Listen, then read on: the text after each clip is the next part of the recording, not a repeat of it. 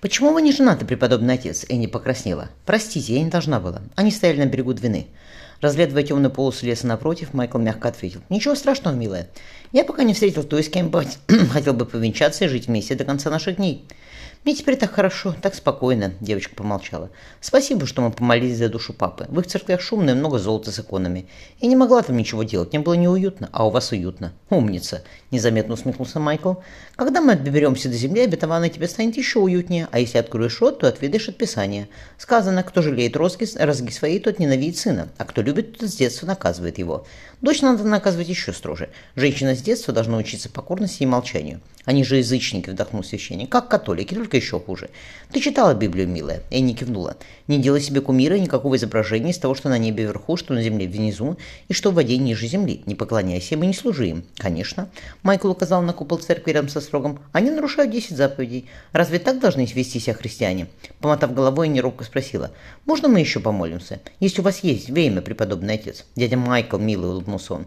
Я твой родственник, дальний. Помни, что у священника нет своего времени. Оно принадлежит прихожанам. Пойдем, он взял девочку за руку, пора обедать.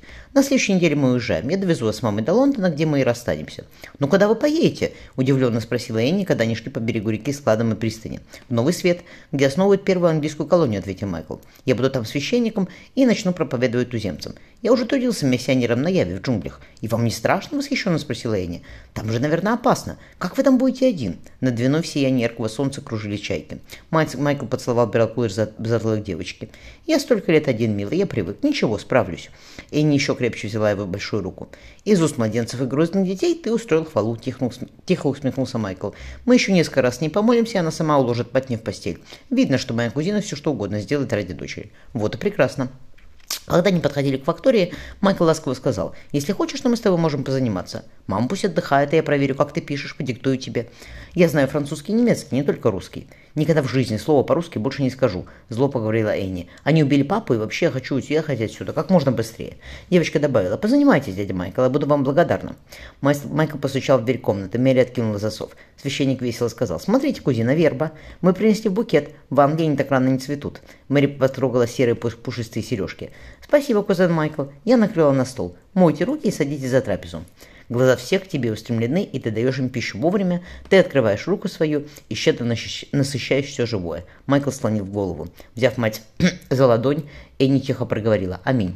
Мэри стояла на откосе холма, сняв шапку. Западный ветер ерошил ее короткие волосы. Энни прижалась к ней сзади. Дядя Майкл едет в Новый Свет совсем один. Он рассказывал мне о джунглях на Яве. Туда ведь дедушка Вильям ходит за пряностями для дяди Питера. Мэри взяла маленькие ладошки дочери в свои руки. «Мы с Полей осиротели пятилетними», – пронзительно поняла женщина. «Я помню, батюшка, он был такой добрый. Кузен Майкл тоже добрый. Он все нам отдал, заплатил за проезд. Здесь сейчас никого из наших капитанов нет, только чужие. А ждать корабля московской компании опасно. Нас, наверное, уже ищут. Доберемся до Трамсё, потом до Бергена, а там и Лондон неподалеку. Но что потом?» – вздохнула она. «Всю жизнь провести одной? Я-то ладно, но хочется, чтобы бедная не была счастлива». И не потянула за руку. «Садись, мамочка, я тебя обниму». Мэри поцеловала льняные волосы девочки. «Как ваше занятие с дядей Майклом?» «Очень хорошо». Энни подняла серьезные серые глаза. «Он так много знает. Он терпеливый, всегда все объясняет и совсем не сердится на ошибки. И ты ему нравишься», — решительно закончила девочка. «Ерунда какая!» — сварливо отозвалась Мэри. «Мы просто родственники, как с дядем Майклом, мужу покойной тети Телу. Ему ты тоже нравилась», — Энни улыбнулась. Мэри незаметно закусила губу. «Как она похожа на Роберта, господи!» Дочь потерлась головой о ее руку. «Я все вижу, ты не думай. Дядя Майкл тоже на тебя смотрит, он так, чтобы ты не заметила. Выходи за него замуж». Мэри поцеловала ее в щеку. «Нельзя выходить замуж просто так. Надо, чтобы люди любили друг друга, как мы с твоим папой, храни Господь его душу». Сорвав травинку, Энни небрежно проговорила, зажав ее в зубах. «Если бы он тебя не любил, он бы так на тебя не смотрел. Я только хочу, чтобы у меня был отец». Нахлобучив шапку, девочка направилась вверх по берегу к фактории. Мэри опустила голову в руки. «Ты тоже на него смотришь, дорогая моя?» И взгляды его видела. «Может, и вправду осесть в деревне, пироги печь, детей рожать?» Матушка обрадуется. Он ведь семья, сын сэра Стивена. Полюбовавшим Полюбовавшись золотящимися в закате парусами, Мэри твердо сказала, так тому и быть. На аккуратно прибранном столе горели свечи. «Посидите со мной, кузен Майкл», — попросила Мэри. «Мне неудобно, мы здесь живем, и вы ночуете на кораблях или на складе, где даже негде прилечь как следует». Майкл улыбнулся. «Когда я жил на Яве, я жил, спал в джунглях на земле, и в новом свете мне придется, придется ночевать в лесу, когда я поеду проповедовать туземцев. Туземцам. И вы не боитесь?» Женщина погладила по голове спящую дочь. «Господь меня защитит». Наклонившись над Дэнни, Майкл перекрестил девочку. «Спокойной ночи, кузина Мэри. Отдыхайте. И вам никогда не бывает одиноко?» Лазоревые глаза смотрели на него в трещащем огне свечей. «У вас же нет семьи, кузен Майкл». «Конечно, одиноко». Он склонился над рукой. «Однако у меня такая стезя. Я сам себе ее выбрал, и вряд ли найдется так, кто захочет ее со мной разделить. А если бы нашлась?» Мэри почувствовала прикосновение его губ. Какие у него волосы красивые, полюбовалась она. Словно темный каштан на концах играет золотом. «Если бы нашлась, то я сделал бы все, что она была счастлива», он вздохнул, не поднимая глаз. «Все, что в моих силах, кузен Мэри, и больше того. Всегда, всю мою жизнь. Так сделайте, кузен Майкл». Она положила руку на его волосы. «Я буду очень рада, и Энни вас любит». Распрямившись, Майкл покачал головой. «Нет, кузина Мэри, я не могу, не имею права. Я еду в Новый Свет. Как бы я вас не любила, Господь мой свидетель, я люблю вас более жизни своей. Я не должен подвергать вас и опасности. Я довезу вас до Лондона, передам миссис Март, и мы простимся. А вы, она потянулась к нему, что станет с вами, кузен Майкл? Я буду исполнять свой долг пастыря, кузина Мэри, и до конца моих дней молиться о том, чтобы вы не были счастливы. Доброй вам ночи. Поклонившись, он вышел из комнаты. Мэри прислонилась к бревенчатой стене. Нет, дорогой мой Майкл, никуда ты без нас не поедешь, не будь я Мэри Кроу. Поднявшись на палубу рыбацкой шхуны, завидев Мэри Сенни, Майкл улыбнулся. Сегодня вечером отходим в Трамсё. Я за все расплатился, расплатился кузина Мэри, не беспокойтесь. А Трамсё до Лондона я тоже вас довезу. Извините, он развел руками.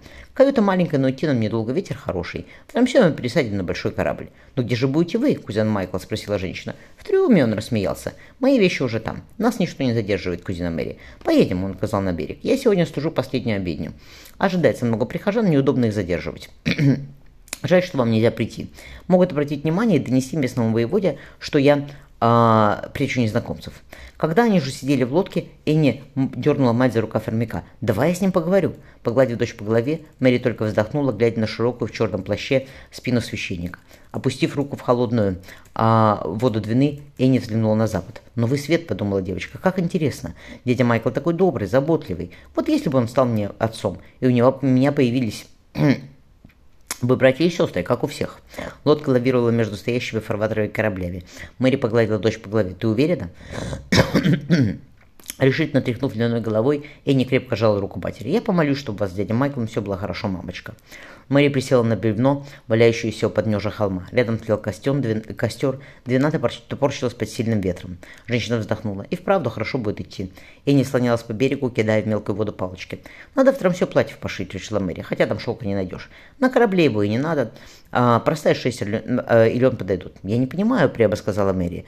Ты смелая мамочка, и папа не хотел бы, чтобы ты осталась одна. Почему ты боишься? Я не боюсь, доченька. Мэри чертила палкой на влажном песке. Дядя Майкл не хочет э, ту, вести нас туда, где опасно. Вот и все. Чушь. Энни э, цыкнула выпавшим зубом. Он рассказывал, что там возведут форт, как здесь. Девочка указала на деревянные стены острога. Там появятся пушки, оружие, корабли. Чего нам бояться? Повернувшись в сторону холма, девочка помахала. «Дядя Майкл!» «Вот и я!» Он поцеловал на ней в лоб. «Готовы отплывать? Стойте-ка!» Майкл посмотрел на реку. «Что там?» «Человек за бортом!» Донеслось с голландского барка неподалеку. «Человек за бортом! Подержи-ка!» Велел Майкл Энни, снимая плащ и расстегивая камзол. Через мгновение его темноволосая голова пропала за серыми волнами двины. «Холодно же!» — ахнула Мэй Энни. «И здесь сильное течение!» Мэри вскочила с бревна. «Господи, а если он утонет?» — женщина зашептала. «Пусть вернется! Пожалуйста, пусть он вернется!» «Смотри, мамочка!» — сказала Энни. «Там все в порядке!» «В порядке! Из барка сбросьте трап!»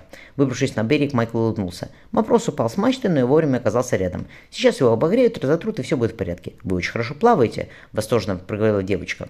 «Я вырос на корабле». Майкл попытался забрать свой камзол. «Нет», — прекратила, прекратила ему путь Мэри Энни, беги в факторию и попроси у них водки. «Я не пью», — стуча зубами запротестовал мужчина. «Сейчас выпейте, кузен Майкл». Мэри подтолкнула его в сторону костра. «Снимайте рубашку, я тоже вас разотру. Ничего не хватало, чтобы вы заболели. Рубашка быстро высохнет у огня». «Как удачно», — незаметно усмехнулся священник. «У нее ловкие руки, ничего не скажет. Терпи, Майкл, нельзя ее спугнуть. Теперь выпейте скандала Мэри и завернитесь в плащ.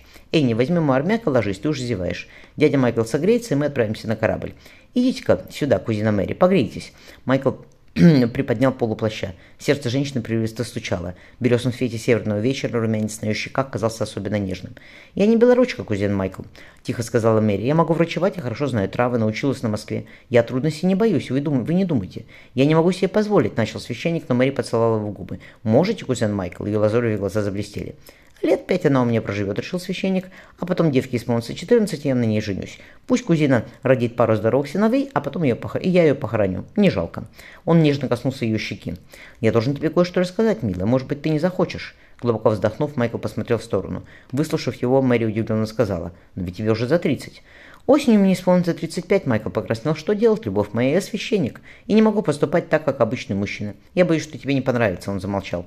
Мэри поцеловала каштановые волосы на его виске. Все будет хорошо, милый, твердо сказала она. Однако ты тоже должен выслушать меня. Я расскажу о случившемся в Москве после убийства моего мужа. Еще одна шлюха. Холодно подумал Майкл, целуя руки. И мать по всей Европе полежала, и дочь. Ничего, я выбью из нее разврат, она станет как шелковая. Будет молчать, рожать детей и вести хозяйство. Кинжал с пистолетом я ее не заберу после венчания. Любимая, Майкл прижал ее к себе, забудь о прошлом. Мы начинаем новую жизнь, и обещаю тебе, что в ней все будет хорошо. Мэри положила голову на плечо. Я так счастлива, Майкл, так счастлива. Если тебя ждут в новом свете, то можно отправиться прямо туда и не заезжать в Лондон. Матушке я напишу Эстрам все, чтобы она знала, где мы, и не волновалась. Напиши, хмыкнул Майкл, помогая зайти в лодку. Устроив спящую Энни на коленях у матери, он незаметно улыбнулся улыбнулся. «Напиши, дорогая, а я отправлю письма». Нежно поцеловав Мэри, он сел на весну. «Любимая, я хочу поскорее оказаться в Трамсе», — признался Майкл. «Я священник и договорюсь с тамошним пастором. Нам ведь придется ждать три недели, но вы с Аней должны шить платье, чтобы все было как надо».